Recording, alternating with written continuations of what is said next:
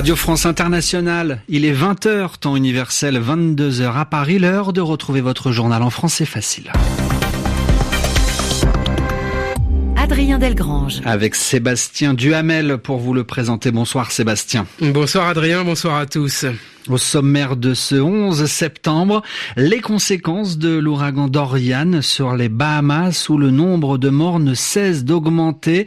Dans ce journal, nous nous intéresserons au travail des organisations humanitaires sur place. Il s'appelle Joshua Wong et il est au cœur d'un incident diplomatique entre Berlin et Pékin. Ce militant hongkongais pro-démocratie, ce militant hongkongais qui est pour la démocratie est en Allemagne, ce qui provoque la colère des autorités chinoises. Sur le continent africain, le corps du président Robert Mugabe est arrivé au Zimbabwe aujourd'hui pour euh, quatre jours d'hommage national. En Espagne, à Barcelone, les indépendantistes catalans ont manifesté ce soir à l'occasion de la fête annuelle, mais ils étaient beaucoup moins nombreux que la dernière fois, nous dira notre correspondante. Et puis enfin du sport et un exploit français. L'équipe de basketball a battu ce soir l'équipe des États-Unis en quart de finale du mondial. Voilà pour les titres. Soyez les bienvenus. Les journaux en français facile. Dix jours après le passage de l'ouragan Dorian sur les Bahamas, de nombreux habitants sont portés disparus. 2500 personnes sont introuvables, Sébastien. C'est ce que vient d'annoncer le représentant de l'agence bahaméenne des situations d'urgence. Euh, ce qui veut dire que ces 2500 Bahaméens ont été inscrits par leurs proches sur le registre gouvernemental des personnes portées disparues. Alors pendant ce temps-là, euh, les secours sont à l'œuvre pour tenter de retrouver ces personnes qui ne répondent plus présentes. Par ailleurs, les évacuations des sinistrés, des rescapés ont également euh, commencé, euh, mais tout ceci euh, coûte cher. David Bachet, les ONG, les organisations humanitaires se plaignent du manque de moyens, c'est-à-dire que les donateurs se font un peu trop rares. La Croix-Rouge, le Secours populaire, UNICEF, tous font le même constat. Les dons reçus sont loin d'être suffisants. En cause, selon Selon ces organisations, la réputation des Bahamas, celle d'un paradis fiscal et touristique. Aucun des comptes exhaustifs ne permet de connaître le montant total déjà mobilisé, mais en France, le Secours populaire indique avoir reçu, à échelle de temps égale, dix fois moins d'argent que lors du tsunami en Indonésie il y a un an.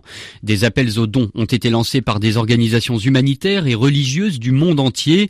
Des collectes de nourriture et de matériel sont également organisées, notamment en Floride, aux États-Unis ou encore dans d'autres îles des Caraïbes, comme Saint-Martin.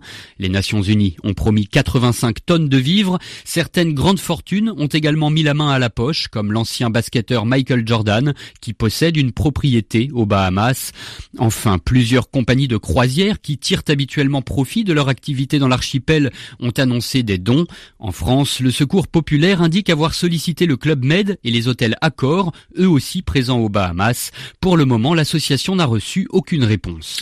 Précisions euh, de David Bachet. Puis enfin, sachez que le dernier bilan officiel du nombre de morts suite au passage de l'ouragan Dorian aux Bahamas euh, s'élève à 50 victimes. Le corps de Robert Mugabe est arrivé cet après-midi au Zimbabwe. En provenance de Singapour, l'avion spécial qui transportait la dépouille de l'ex-président s'est posé cet après-midi à l'aéroport d'Harare, la capitale.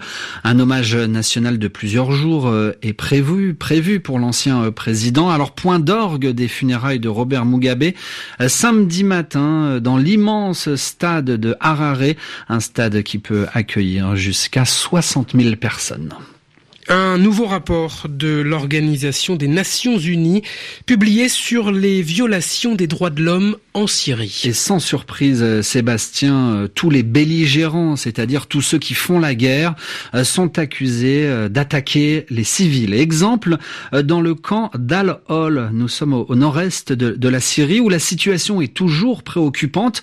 Les milices kurdes y détiennent 70 000 personnes liées au groupe État islamique, surtout des femmes et des enfants.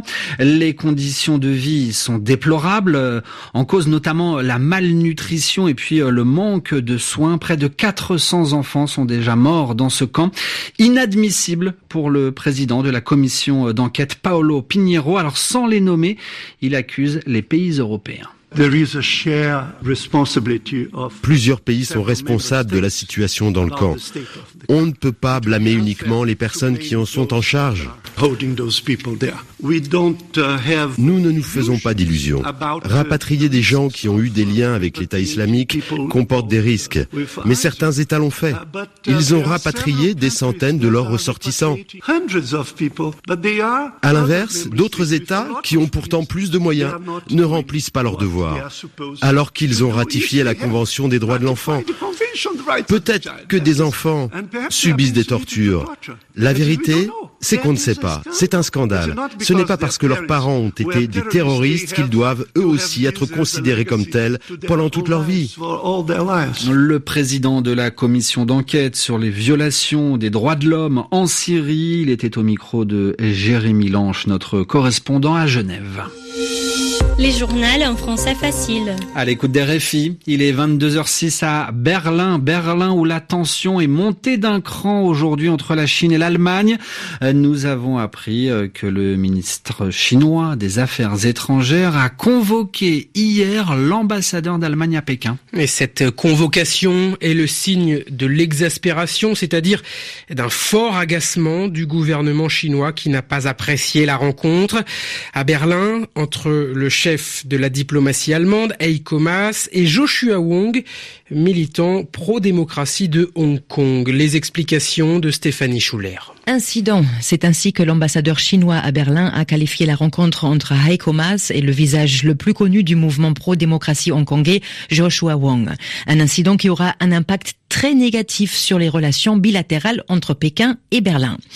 Une chancelière allemande, Angela Merkel, qui se permet en pleine visite officielle à Pékin la semaine dernière d'appeler au respect des droits et libertés de Hong Kong, c'était déjà une pilule bien difficile à avaler pour le gouvernement chinois, mais que Joshua Wong puisse se rendre en Allemagne, alors que Pékin avait demandé que Berlin lui refuse l'entrée sur le territoire, que le jeune opposant hongkongais y rencontre le chef de la diplomatie allemande, ainsi que des parlementaires, et qu'enfin il donne une conférence de presse et appelle l'Allemagne à stopper la vente de matériel anti-émeute à la police de Hong Kong pour le gouvernement chinois, c'en est trop, et il l'a fait savoir à l'ambassadeur d'Allemagne à Pékin.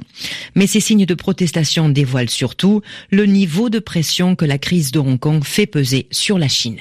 Stéphanie Schuller. Mobilisation des indépendantistes catalans. Aujourd'hui, à Barcelone, les indépendantistes sont descendus dans les rues de la capitale catalane le jour de la Diada. La Diada, c'est le nom de cette fête en Catalogne, une fête qui commémore la chute de Barcelone en 1714 lors de la guerre de succession d'Espagne.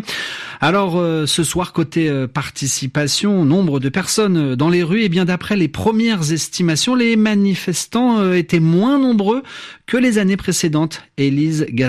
A suivi la manifestation pour RFI. Ils étaient 600 000 selon la police locale contre 1 million l'année dernière selon la même source. Une mobilisation en baisse donc qui s'explique notamment par les tensions internes au sein du camp sécessionniste, divisé sur la marche à suivre désormais pour obtenir cette indépendance promise en 2017 après le référendum. Et cette fatigue se ressentait également cet après-midi parmi les présents. L'un d'entre eux m'expliquait d'ailleurs que pour la première fois cette année, le slogan Objectif Indépendance était surtout destiné aux dirigeants catalans et non plus nécessairement à Madrid ou à l'Europe. Mais cette manifestation reste importante et elle était une manière pour beaucoup d'entre eux de prouver également leur force quelques jours avant le verdict du procès à leurs anciens leaders incarcérés qui risquent jusqu'à 25 ans de prison pour rébellion. Les organisateurs sur scène n'ont d'ailleurs pas manqué d'évoquer ce procès et de réclamer la libération des leurs, sans aucun doute les moments les plus applaudis de leur discours. Élise Gazangel, Barcelone, RFI. Du sport, Adrien, du basketball, et les Bleus ont donc fait tomber les Américains aujourd'hui. L'équipe de France a battu les États-Unis en quart de finale de la Coupe du Monde qui se déroule en Chine. Le score 89 à 79, la France rencontrera l'Argentine en demi-finale du mondial euh, de, ce, de basket et ça se passera euh, vendredi prochain, euh, midi, temps universel. Pendant ce temps-là ici, il est 22h10 à Paris.